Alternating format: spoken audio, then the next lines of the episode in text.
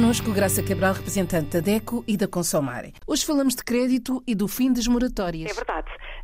A normalidade parece que finalmente está a acontecer, não só em Portugal, mas por esse mundo fora, sobretudo no espaço europeu, uh, toda a situação parece estar perfeitamente regular uh, em termos de viagens, em termos de funcionamento da economia, em termos de regresso ao trabalho, às aulas, etc. O mundo parece estar a voltar ao que era antes de, de março de 2020 e a pandemia, uh, se não terminou ainda, já está na maior parte dos países a ser debelada e a ser perfeitamente eliminada, digamos assim. Por isso eh, temos que voltar às rotinas, nomeadamente às rotinas das contas, de pagar as contas e do crédito.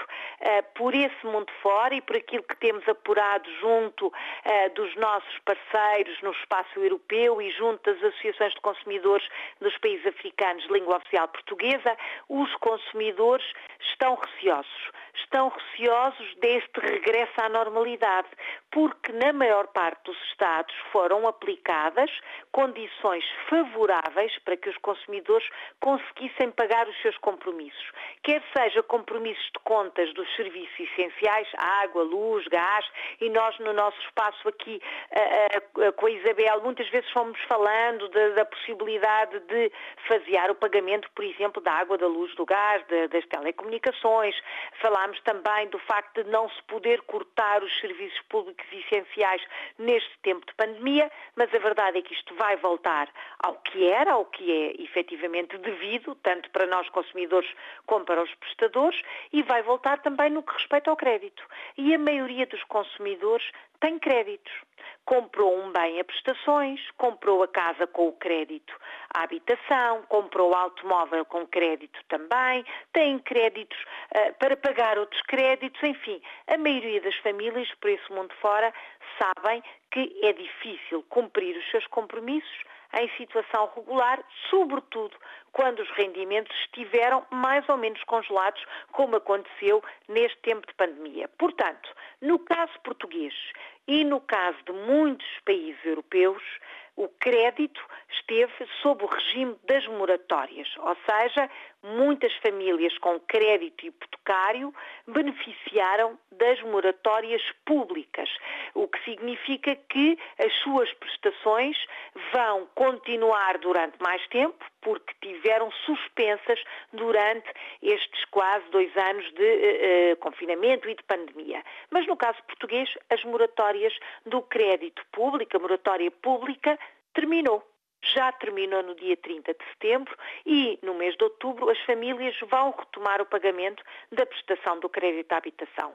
Isto acontece por cá, acontece pela maioria dos países do Estado uh, da União Europeia, como referi, mas também acontece por esse mundo fora. Em outubro, tudo está a voltar ao que era de antes, nomeadamente à questão do crédito. O que é que é preciso então saber? É preciso saber, em primeiro lugar, e não vale a pena tapar o sol com a peneira, que não vai ser fácil. Não vai ser fácil retomar o pagamento de todas as prestações, mas é possível.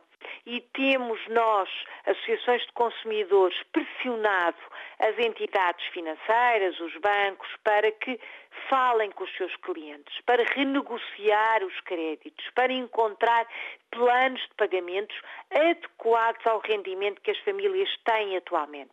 E porque muitos ficaram desempregados, e porque outros tiveram cortes, e porque outros estiveram em layoff, a verdade é que os rendimentos são diferentes hoje que eram uh, uh, no início do ano 2020. Por isso há que renegociar. E embora não esteja escrito na maior parte das legislações por esse mundo fora, a verdade é que em toda a parte se compreende a vantagem de negociar o pagamento do crédito, porque entre o banco ficar sem qualquer pagamento e ter um pagamento mesmo que menor, obviamente esta última solução é mais satisfatória. E as economias precisam que nós, consumidores, paguemos as nossas contas, que as famílias cumpram os seus compromissos, mas os bancos, obviamente, também têm de facilitar. Com então, o Graça, de... o, primeiro, o primeiro passo é dirigir-se ao banco. O consumidor deve ir ao banco. Deve ir ao banco fazer uma proposta de renegociação. Obviamente, isto não é vinculativo, ou seja, o banco não é obrigado a aceitar, mas o consumidor pode e deve fazer esta proposta. Eu tinha o rendimento A, agora tenho o rendimento B e com este rendimento B eu não consigo pagar este crédito todo. Vamos tentar negociar. A maioria dos bancos, como eu dizia, prefere receber este, enfim, este pagamento mesmo que não seja o habitual. Portanto, há que, em conjunto, fazer esta nova proposta, este novo plano. O que é que o consumidor tem também de facilitar?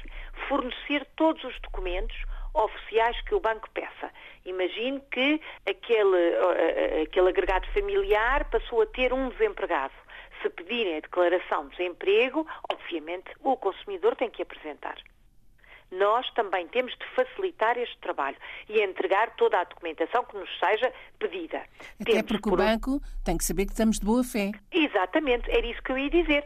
Tem que se provar que não é um ato de malandrice, me permitem a expressão. É um ato de uh, querer cumprir aquilo que nos é devido.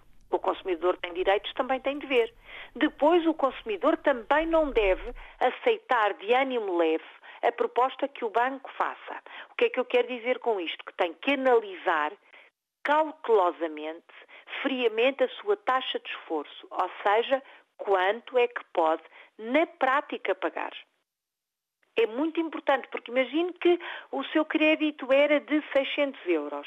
Não pode pagar esses 600 euros, o banco faz uma proposta de pagar só 500. Será que pode pagar esses 500?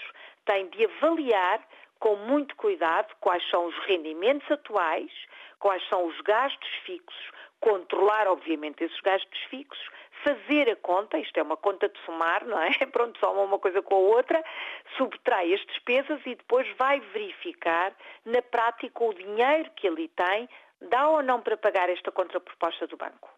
Analisar a taxa de esforço. E isso é importantíssimo porque não pode ser gasto até ao último tostão. É preciso pagar uh, despesas extras. Por exemplo, estamos no início do ano letivo, pode ser necessário comprar material escolar. Pode, pode aparecer uma doença, enfim, ninguém quer, mas uma circunstância que obriga à compra de medicamentos ou de algum tratamento. Portanto, há que fazer as contas cuidadosamente para ter a certeza que vai conseguir cumprir essa contraproposta. Lá está o que nós também já temos conversado, as enormes vantagens de fazer o orçamento mensal. Saber que as finanças pessoais têm que estar uh, de perfeita saúde, claro, e equilibradas. Os bancos estão abertos a esta negociação. Pelo menos o cenário que nós temos encontrado em Portugal parece, parece que eh, vai neste sentido. O que percebemos, sobretudo das associações do centro da Europa, com quais a DECO tem grande, enfim, grande relação, estão, estão também abertos a esta negociação e por aquilo que percebi, nomeadamente no caso de Cabo Verde, as coisas também têm um bom entendimento. Outros países como Moçambique, Angola, têm situações muito mais difíceis em que, eh, eh, enfim, o contacto com os bancos é extremamente complicado e o consumidor sente-se sempre o elo mais fraco e muito constrangido até por falar com o banco. São situações que precisam então da ajuda de uma associação. E a Associação dos Consumidores serve para isto mesmo, para ajudar o consumidor a fazer uma carta, por exemplo, a fazer um telefonema para o banco, a dar diretrizes, a depois ajudar a descodificar aquilo que vai ser o futuro em termos de pagar as contas. É para isso que a DECO e a Consumare existem e fazê-lo para todos os consumidores. É só, já se sabe, enviar um mail, telefonar, ir ao nosso site, a consumare.org, escrever a sua dúvida. Se não tem uh, informação suficiente para uh, viajar na internet, telefone. Telefone a uma Associação de Defesa do Consumidor, seja a nossa internacional, seja do seu país, as associações existem para isso mesmo, para ajudar os consumidores nestas situações tão difíceis. Para a semana, Graça. Para a semana vamos falar de outra efeméride, uh, o Dia uh, Mundial da Alimentação. Outubro é um, é um mês rico de efemérides e temos então o Dia Mundial da Alimentação que é tão importante para toda a gente. Olhe por si. O um novo espaço dedicado aos direitos do consumidor em África e em Portugal Coloque as suas dúvidas enviando o e-mail para o correio eletrónico olheporsi.rtp.pt e ouça as respostas na RDP África à segunda-feira, depois da uma da tarde. Olhe por si. Uma parceria RDP África, Associação DECO, com Isabel Flora e Graça Cabral.